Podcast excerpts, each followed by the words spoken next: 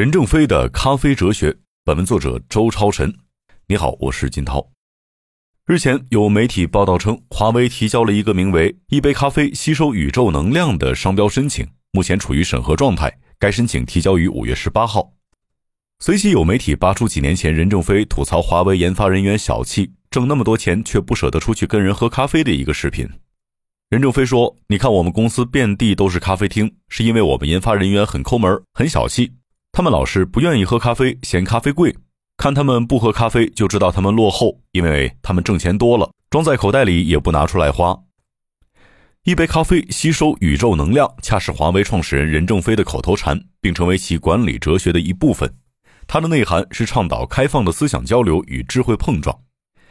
考古一个名为“华为的罗马广场”的新生社区。一杯咖啡吸收宇宙的能量的提法，最早可以追溯到二零一四年四月二十三号，在与上研专家座谈会上，任正非发表了题为“一杯咖啡吸收宇宙能量”的讲话。在长篇大论中，任正非首次提出了走向世界、走向开放、一杯咖啡吸收宇宙的力量的理念。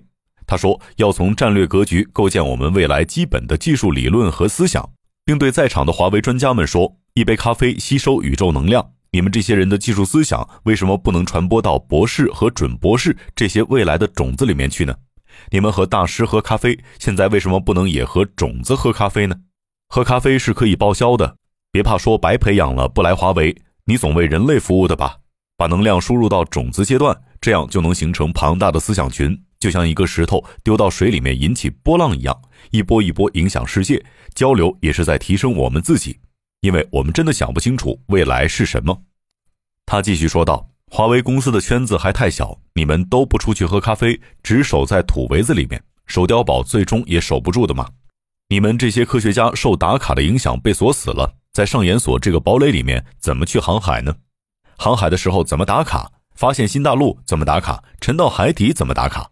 从欧洲通向亚洲的海底有三百五十万艘沉船，那些沉到海底的人怎么打卡？”所以，我们的管理要开放模式。任正非提出，一杯咖啡吸收宇宙能量的时机，恰逢华为二零一三年的销售营收达到两千三百九十亿人民币，超越了爱立信，坐上了全球通信设备商的老大位置。以此为契机，任正非在二零一四年喊出了这样的一个口号，并贯穿在过去的八年。更广为人知的是，任正非于二零一七年十二月十一号在喀麦隆代表处的讲话。他解释了一杯咖啡吸收宇宙能量的内涵。他说：“利用西方的一些习惯，表述开放、沟通与交流。你们进行的普遍客户关系、投标前的预案讨论、交付后的复盘，以及饭厅的交头接耳等等，我都认为是在交流，是吸收外界的能量，是在优化自己。咖啡厅也只是一个交流场所，无论何时何地都是交流的机会与场所，不要狭隘的理解形式。”他强调。见识比知识还重要，所以很多年轻人到了华为会被派驻到国外的各个代表处去锻炼。这应该就是任正非所谓的一杯咖啡吸收宇宙能量吧？虎嗅曾参加过华为2019年11月举办的欧洲创新日活动，随处可见的是，无论级别大小的华为员工，都和从欧洲各国奔赴过来的合作伙伴们谈笑风生，如同老友相见。二零一八年的一次分享中，孟晚舟将华为的创新研究计划比作为全世界的高校与科研机构构建了一个虚拟的咖啡吧。他说，在这里可以思想交流，可以技术分享，也可以跟华为谈合作。在这里可以谈理想，也可以谈现实。这一计划旨在广泛吸收高校与科研机构的优秀思想，共同实现重大技术创新突破。从二零一四年开始，华为创新研究计划通过华为官网公开对全球发布。分 exploratory、open、flagship 三个类别，也就是探索、开放和旗舰。孟晚舟说：“探索就是喝咖啡，更多的是通过技术峰会和论坛进行创新思想交流，或者引导学者进行学术前沿无人区的基础理论创新的探索研究，让科学家的研究成果像灯塔一样，可以照亮我，也可以照亮别人。而且灯塔是科学家的，完全不影响科学家们去推动产业化。”今年五月三十一号，华为董事及科学家咨询委员会主任徐文伟在线上参加泰晤士高等教育亚洲大学峰会的演讲中透露，去年华为在大学合作上投入了二十七亿元人民币，其中与中国高校的合作投入约十六亿元。与之对应的，去年华为的研发投入达到一千四百二十七亿元，占全年收入的比重高达百分之二十二点四。而过去十年里，华为累计投入的研发费用已经超过了八千四百五十亿元。我们不难发现，与全世界喝咖啡的华为，充满了对顶级科研人才的饥渴。一杯咖啡吸收宇宙能量，从字面意识上，既可以理解为吸收全球的顶级科研人才，也可以理解为吸收别人的思想，形成自己的思想。任正非的咖啡哲学，或者说咖啡主义，或许跟二十多年前的一件事儿有着莫大的关系。据 IBM 顾问回忆。一九九七年，华为邀请了首批 IBM 顾问进驻华为深圳基地，帮助推进华为公司的管理变革。而这些顾问走遍华为园区，找不到一个咖啡机。如今，华为的园区和全球各地的办公室布满了咖啡厅。与一杯咖啡吸收宇宙能量对应的，还有一桶浆糊连接世界智慧。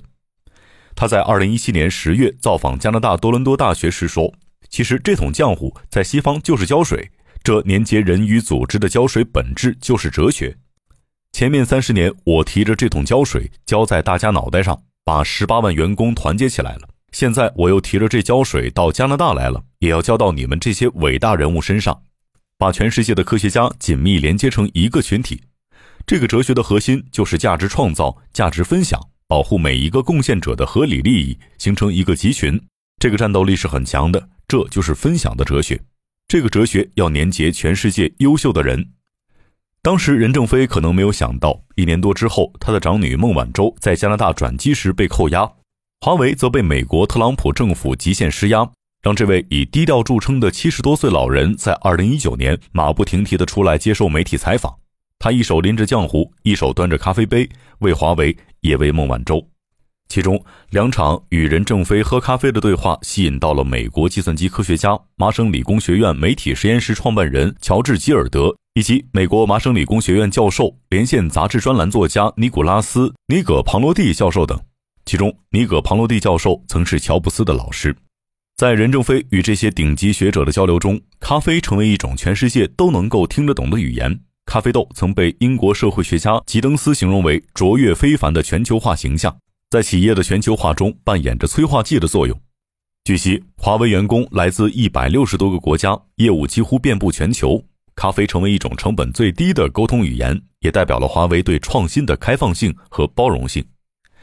任正非在二零二零年与金牌员工的座谈会上说：“华为文化就是一条单基因链，必须有冲突来促变。新生社区、遍地的咖啡馆以及行政管理团队。”专家委员会和董事会的任期制都是为了改变单基因遗传，防止熵增、沉淀、内卷化。